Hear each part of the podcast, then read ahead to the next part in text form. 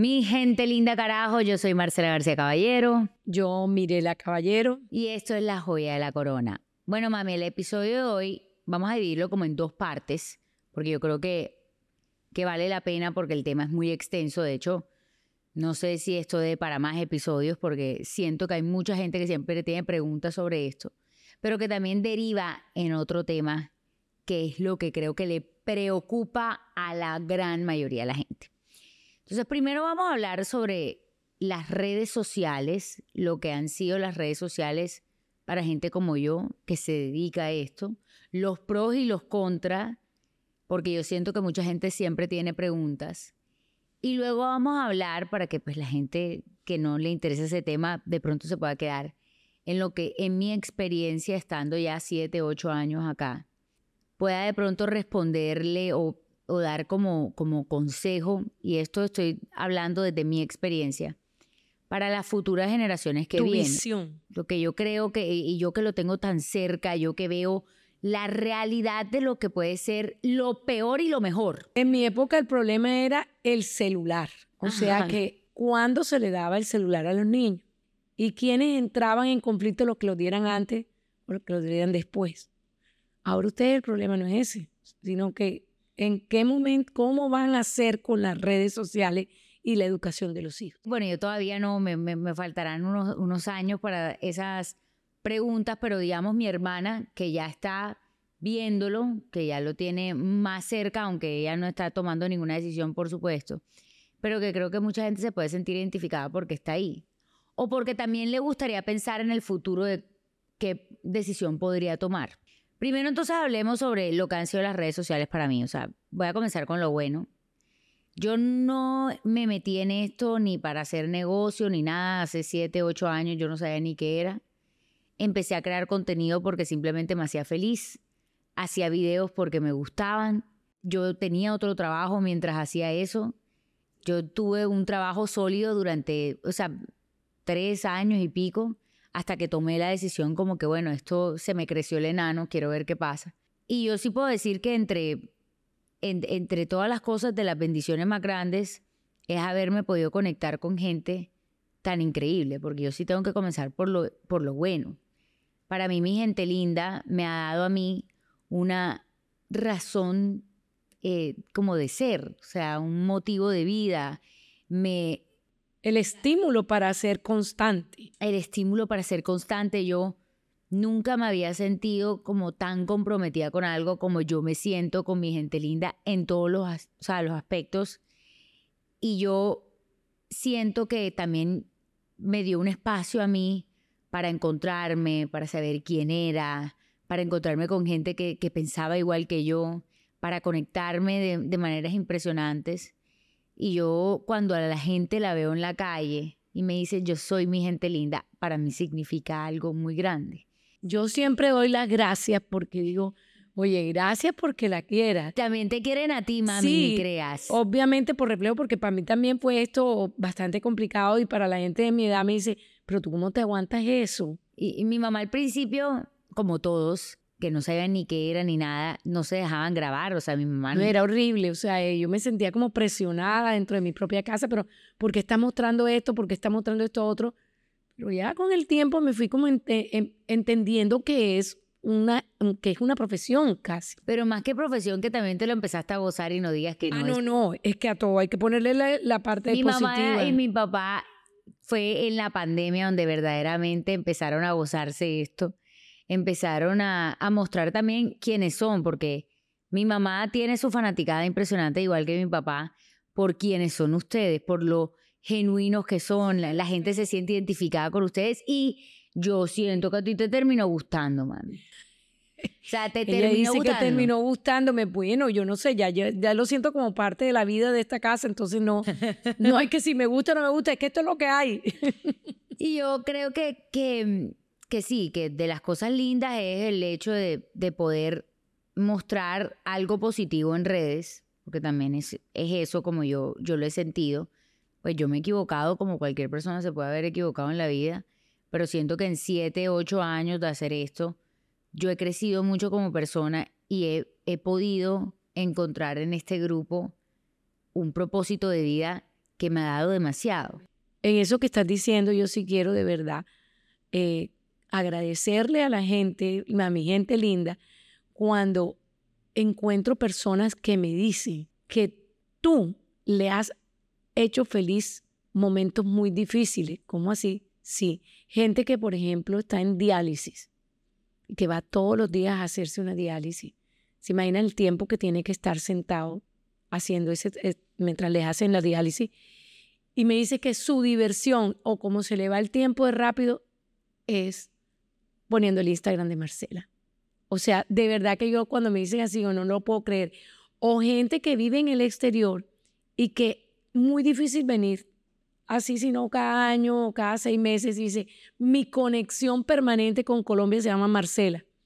Entonces yo digo, bueno, entonces algo está haciendo bien, porque fíjate que no solamente es eh, el que ella haga su trabajo todos los días, sino que ese trabajo vaya le dé alegría a mucha gente. Es que, mami, yo comencé haciendo como contenido de humor, que uno siempre va como variando el contenido.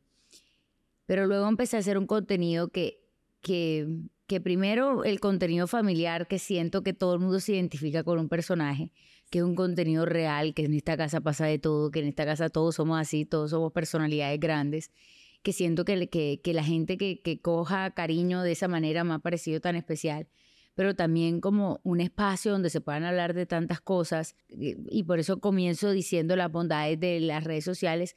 A mí, mi gente linda también de muchas maneras me salvó la vida cuando yo lo necesité. Me dio también como una, un propósito de yo me tengo que sanar, no solo por mi familia, por mí, por mi esposo, por, bueno, en ese momento mi novio, sino también para yo dejar un, un, un legado importante que para mí lo ha sido yo puedo mirar a los ojos y puedo hablarle a gente que no sabes la cantidad de gente que me habla, porque son tantas las personas que pueden estar padeciendo no solamente de un TCA, de un trastorno de conducta de alimentación, sino también de una depresión, de un problema de ansiedad, de lo que sea, que me habla y me, y, me cuenta y me, y, me, y se siente identificado y que siente que hay como una, como una esperanza de. Yo sí siento que, que esto se volvió más grande gracias a esto y de eso siento que, que me ha dado a mí la posibilidad de yo poder hacer algo que, ah, mira, no sé si sea sostenible en el tiempo, pero que para mí deje mi huella en este mundo.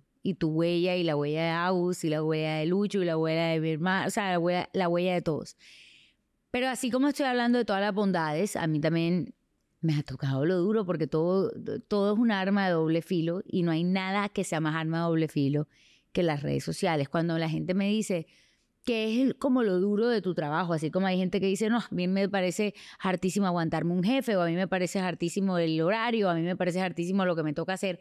Cuando yo hablo de la parte negativa de esto que yo escogí, y esa es la palabra importante, escogí tener como proyecto de vida, yo digo que obviamente está el hecho de enfrentarte todos los días a la opinión de los demás y a una crítica que muchas veces y la mayoría de las veces no es constructiva, sino destructiva.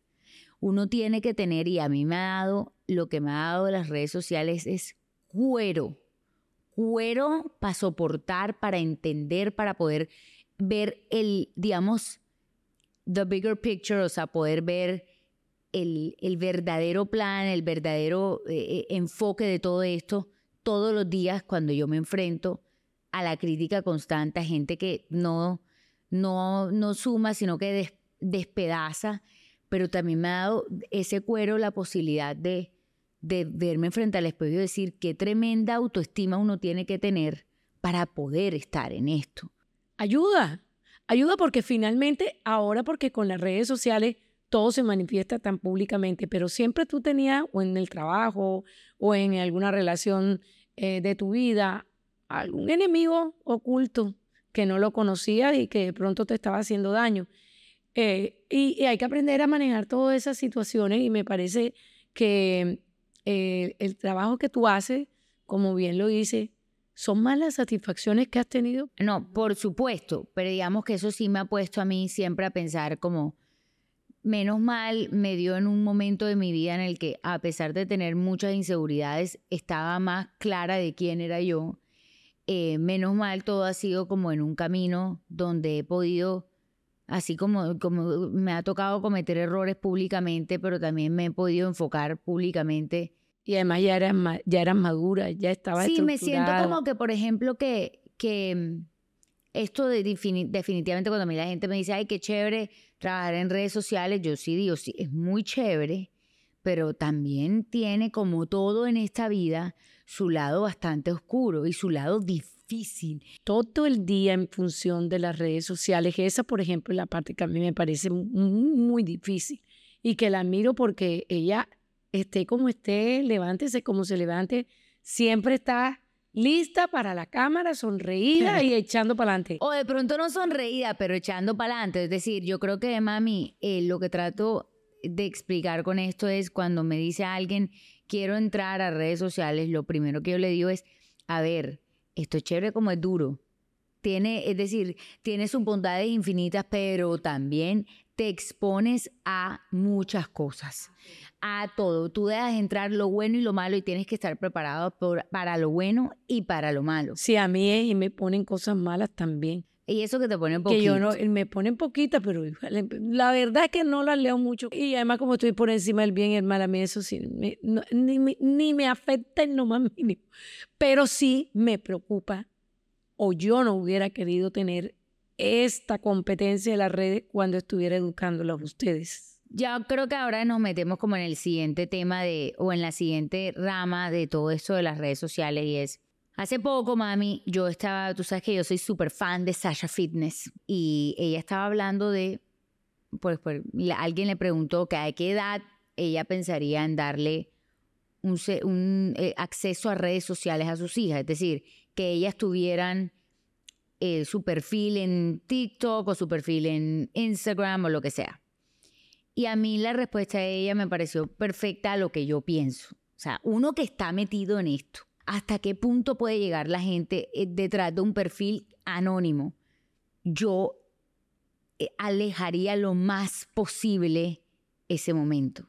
O sea, yo creo que que un niño no debería tener redes sociales. O sea, lo comienzo diciendo de verdad, pero no es como, porque es que yo pienso, no, es porque uno que está dentro, uno ve tanta vaina que hay. Haz algo con lo que hay que vivir, porque uno está, querer, querer decir, no existen las redes sociales nunca la vida de la humanidad, es tratar de tapar el sol con un dedo porque ya están adentro. Eso es como decir, quiero que se cierren los ojos. No, no pueden existir sin eso.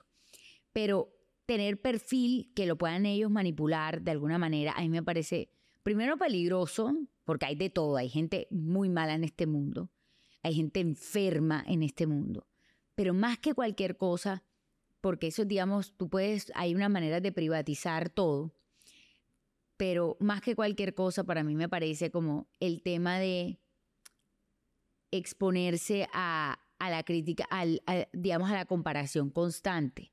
Yo creo que antes de tener acceso, tiene uno que darle mucha autoestima, fortalecerle mucho la autoestima, tanto niñas como niños, enseñarles que, que, hay cosas como los filtros, que hay cosas como, como la, digamos, como eh, la gente siempre pone su mejor versión afuera y que no puedes tú comparar tu momento triste o tu peor versión con lo mejor del por otro. por eso eh, se necesita madurez. Sí, se necesita. Y entonces la madurez ahí donde vamos que no creo que la alcancen.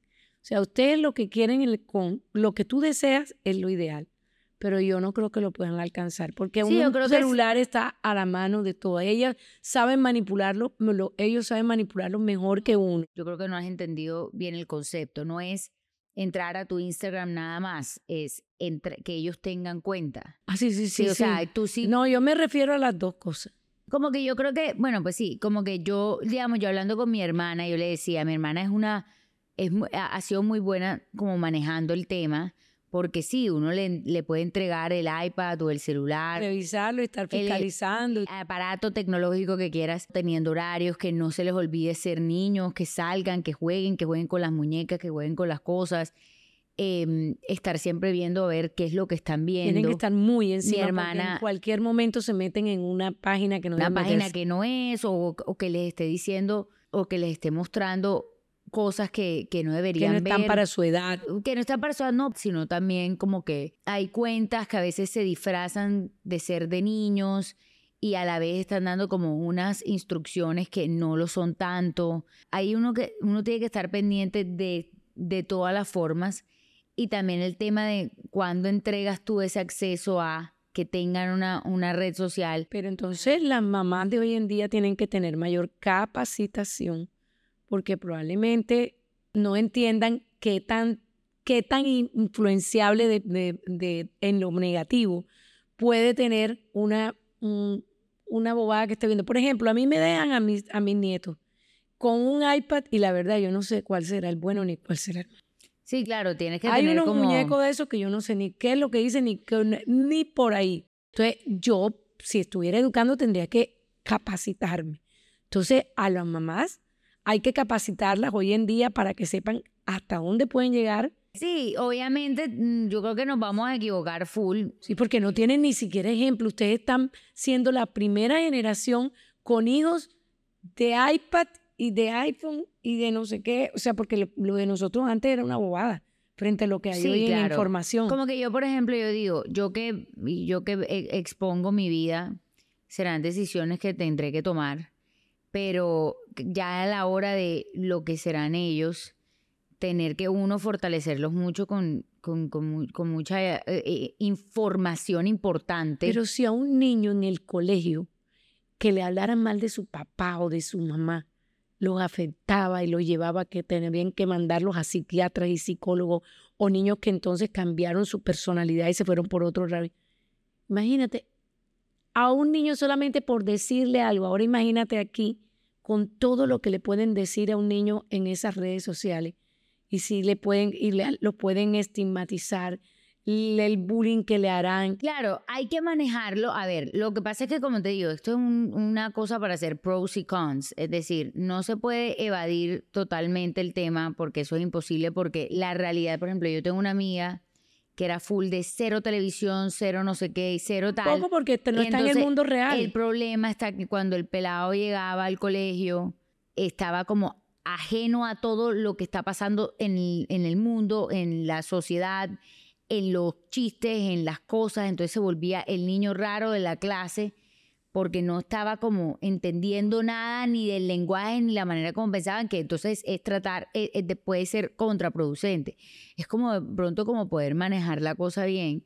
Yo, por ejemplo, no tengo la respuesta porque yo obviamente estoy expuesta y veo una cantidad de cosas que digo, Dios mío, ah, no sé a dónde vamos a llegar porque la gente es capaz de decir, hacer de todo. O sea, se, detrás de un perfil pueden decir y hacer lo que se les da la gana. Pero si uno lo ve todos los días. Y, y uno, pero es que ni siquiera, o sea, Pero no es a nosotros, yo te, yo te digo, es, yo a veces me meto a ver eh, Instagram y a leer qué es lo que le ponen por o alguna noticia o alguna cosa, y uno empieza a ver los odios que hay, las rabias que se que son desahogos. Sí, hay se eh vuelven una vuelven una red de desahogo, pero desahogo a lo malo. Claro. Y entonces, ¿a cuánta gente tú afectas cuando tú sales con una con, una por eso, rabia Por eso, no, y por eso como que, por ejemplo, que, que tengan acceso, pero que tengan acceso como limitado. Se insultan, o sea, hay, hay de todo, hay de todo. Yo creo que, claro, antes era muy difícil tú poder tener ese tipo de contacto. Uno cuando le decía a alguna persona una cosa mala, te caían encima enseguida. Por ejemplo, eso es algo que hace, hace poco alguien me dijo y es como, es que me dijo que no, que no sé quién cita en redes sociales, habló de que las redes sociales la deprimían. Yo soy de las que digo, claro que te, que te deprimen, sobre todo si tú estás expuesta de esta manera, o sea, yo, yo lo digo abiertamente. Imagínate que tú vivas en una vida donde tú todo el día estás recibiendo mensajes negativos sobre ti entonces, claro, tienes que tener tú una fuerza mental muy grande que tienes que tener desarrollada, trabajada, para tú no caer en, en el abismo. Ah, obviamente esto estamos hablando desde mi lado y de mi punto que soy abierta al público. Hay gente que no es abierta al público, sino que privada, pero que también se enfrentan constantemente a las comparaciones, a que el bullying llega hasta tu casa, no solamente para en el colegio, a que, te, a que todo el día estés diciendo porque no sé quién cita se ve así, yo no me veo así, cuando pues hay una cantidad de filtros, aplicaciones y cosas que igualmente pueden utilizar, que las que, que creamos, por ejemplo, que hay que tener estas vidas perfectas o estas cosas perfectas cuando no hay que tenerlo, la competencia de a dónde van, qué tiene el uno, qué tiene el otro. Yo creo que hay que hacer como un, como dices tú, así como hay que capacitar a, los papás, también uno tiene que empezar a inculcarle cosas que, que, sean tan sólidas. Principio. Y como hoy en día uno ve todo, los temas de corrupción, los temas de mala educación, los temas de odio, los temas de violencia, violencia intrafamiliar. bueno, hay tanta cosa que ya sale en las redes sociales. Antes uno se enteraba que le contaban o de pronto el periódico si lo leía, pero hoy en día es al instante que está sabiendo todo lo que está pasando. Y yo estoy escuchando que hay muchos niños pequeños ya deprimidos. Claro, como que esta, esta sobreinformación de cosas negativas eh, lleva a, a que tú creas que estamos en un mundo destruido y a que tú también te empieces a comparar con, todos los que se ven en una vida distinta a ti. Yo por eso digo que hay que fomentar lo más importante hoy en día, la autoestima, que sabes, mami, a mí no me tocó eso. Es decir, yo el otro día estaba viendo como lo que le hablaban a Julieta. Julieta está como en, mi Julieta, mi sobrina, para quienes no sepan, está como en unos talleres donde le le hablan siempre no sobre la belleza, sino sobre la nobleza, sobre ser buena amiga, sobre ser inteligente, quererse así sobre quererse, respetarse, cuidarse. Me dijo ella, me dijo, ya, ya sabes, uno tiene que amar su cuerpo y tiene que amar su cara, mis ojos, mi nariz, mi boca. Le decía, mijita, tú no se tiene que querer como Dios lo mandó. Y a mí, y que a una niña, desde, porque además esto no viene de ahora. Por eso le digo, tiene que capacitarse y capacitar porque la tienen difícil. Claro, que, que, una niña de seis años, y porque lo está diciendo desde los cinco años, que una niña desde los seis años ya te está diciendo eso, pues te dice de pronto hay como una esperanza hacia lo que hay que hacer, porque yo sí la cosa desde mi rincón y desde lo que yo veo, pues la veo peluda, pero pues nada es imposible. Hasta los videos. Ustedes saben que hoy en día esos videitos que se hacen hoy en día, por más artísticos que parezcan, tienen unos componentes sensuales muy altos. Ajá. Y las niñas y las niñas y, la, y las niñas y los muchachos, todos, ¿qué están haciendo hoy cuando tú los pones? Cuando a nosotros nos ponían a bailar un porro, un mapalé, una cumbia, ahora los ponen y ellas hacen las caras y los pelos y los movimientos y uno dice, Dios, ¿esto qué es? ¡Qué monstruos! Yo la verdad no quisiera educar en esta época. Me, Mirela se siente muy feliz de ser abuela en este momento. Fantástico, yo la veo y me río y perfecto. No, mm, mm, eso no es problema mío, es problema de ustedes. Verán a ver cómo lo resuelven. Bueno, mi gente linda, con este mensaje terminamos este episodio. Espero que les haya gustado. Si tienen preguntas, lo pueden dejar en todos los comentarios. Eh, si tienen algo que comentar, a nosotros nos sirve muchísimo. Así es. Y sobre todo, si tienen temas de los que les gustaría que habláramos, también nos gustaría que nos contaran. Bueno, y Marcela, ¿y tú sí crees que le gusta lo que hablamos? Pues yo creo que sí, porque los escuchan. Bueno, si hay, eh, que hay reclamos también se reciben, oyeron. Si no les gustó, también pueden decir, mira, la verdad es que no por esto y esto. Oye, Jade, retírense de eso. Ay, mami, no. Siempre te van a decir que te retires, tú no te puedes retirar. Para adelante, mami. Tienes que pensar en el, en el futuro, en el éxito. Proyectate, mami, proyectate. Tú eres una mujer proyectada. Me, me aterra. Bueno, mi gente linda, espero que les haya gustado el episodio de hoy. Los queremos mucho. Yo soy Marcela García Caballero. Y yo Mirela Caballero, la mamá de Marcela García Caballero. Y esto es La Joya de la Corona. Muy bien, Mirela. Ese gran final, gran final.